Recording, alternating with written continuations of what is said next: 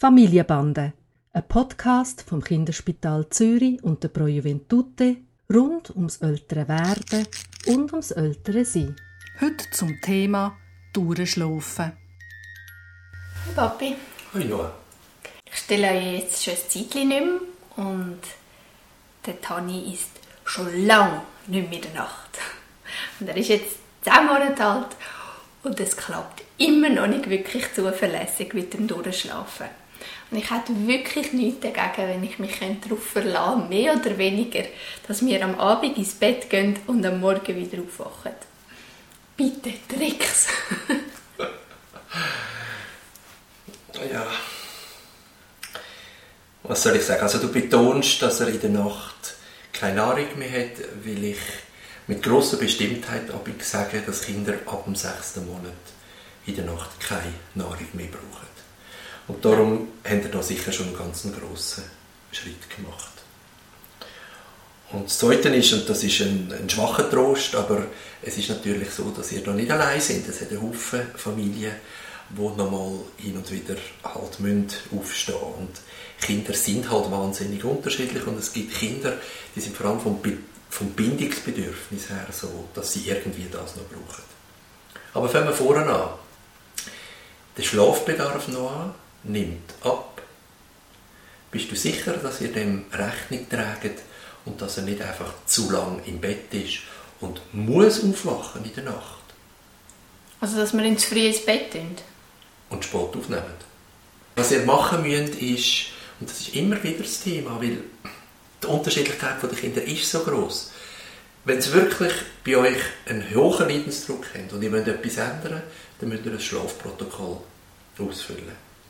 Und das über ein paar Tage, idealerweise eine Woche bis zwei. Und aus, aus dem Schlafprotokoll wird ersichtlich, wie viel der biologische Schlafbedarf vom, vom Tani ist. Und zwar pro 24 Stunden. Ja, aber stimmt das auch, wenn er.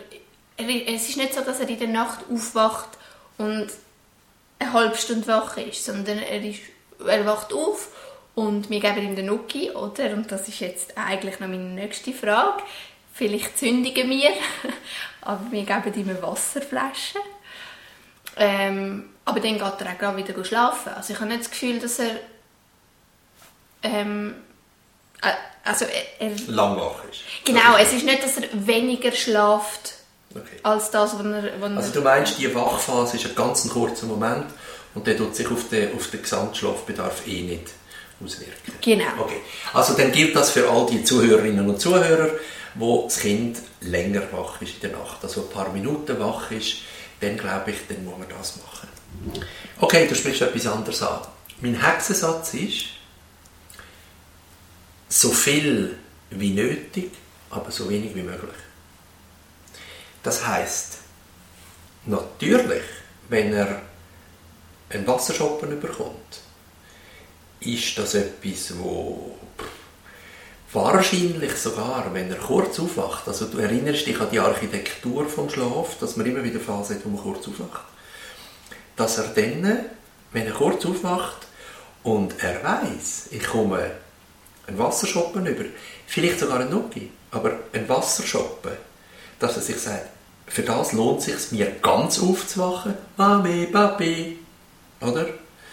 Und dann braucht er den Wasserschoppen, um wieder abzutauchen und die nächste Schlafphase zu beginnen. Die Kunst ist, das ist ein bisschen wie bei uns Erwachsenen noch, wir wachen auch auf in der Nacht, immer wieder. Aber wir ziehen irgendwie das Lindtuch über unsere Schultern, drehen auf die andere Seite und schlafen weiter.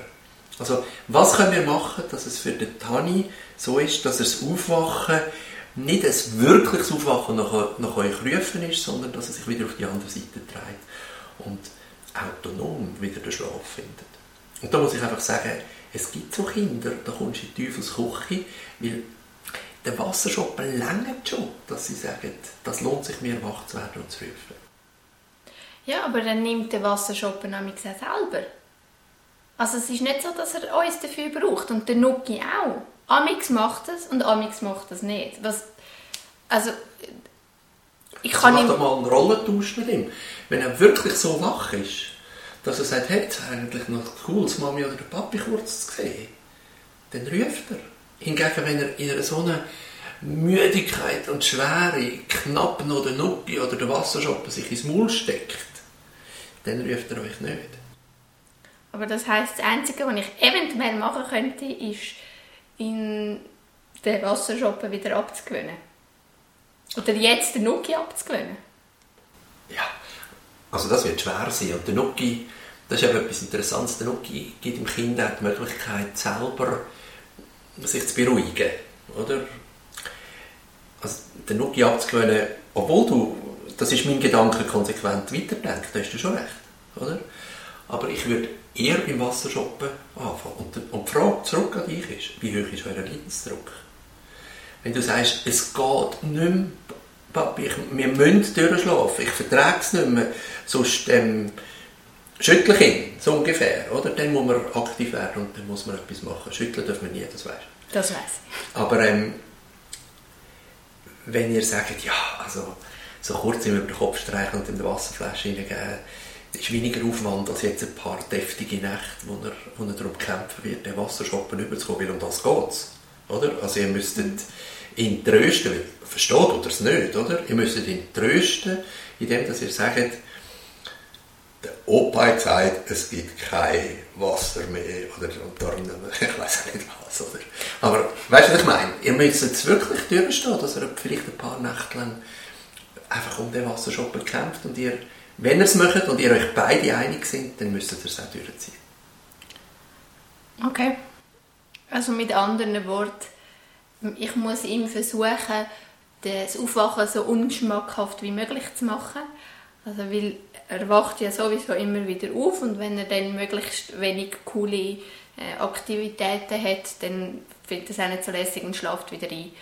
Und ich muss einfach, der Dan und ich, wir müssen abwägen, ob wir lieber wollen, immer wieder in der Nacht aufstehen für 10 Sekunden, 20 Sekunden ihm schnell den Nuki oder den Shoppen ins Maul geben oder ob wir wollen, ein paar Nächte durchbeissen und ähm, für ihn da sein, wenn wir ihn darüber hinweg tröstet, dass er das nicht mehr bekommt und er sich gewöhnt ist und dann wird es unter Umständen besser. Was du wirklich ehrlich sagen kannst, wenn du in der Nacht zu ihm gehst, ist, dass du ihm klar machst, wenn ich durchschlafe, liebe Tani, bin ich am Tag noch ein besseres Mami, wie wenn ich übermüdet bin und mir x-mal in der Nacht den Liebesdienst machen und kurz den Nuck shoppen. Und das würde ich ihm jetzt in dem Alter relativ streng sagen, dass du eigentlich null Bock hast, jetzt in der Nacht aufzustehen für ihn. Das heißt, ich bin gemein am Tag, oder was? Nein, aber noch eine bessere Mutter. Wenn du erschöpft bist von der Nacht, dann hast du am Tag vermutlich, oder so ist es mir zumindest gegangen, weniger Nerven, wie, wie wenn du ausgeschlafen bist. Was, und die Verbindung kann er machen, dass wenn er in der Nacht mit Nein, aber du vor dir selber kannst sagen, weißt, du kannst begründen, warum du null Bock hast auf ihn in der Nacht. Ah, und das heisst einfach, ich weiß, warum ich null Bock auf ihn habe und ich zeige ihm in der Nacht, dass ich ihn nicht hätschle und tätschle und Ja. streichle und das weiß ich was, bis er wieder eingeschlafen ist, sondern ich gebe ihm den Nuki und bin wieder aus dem Zimmer draussen, weil es stinkt mir. Ja,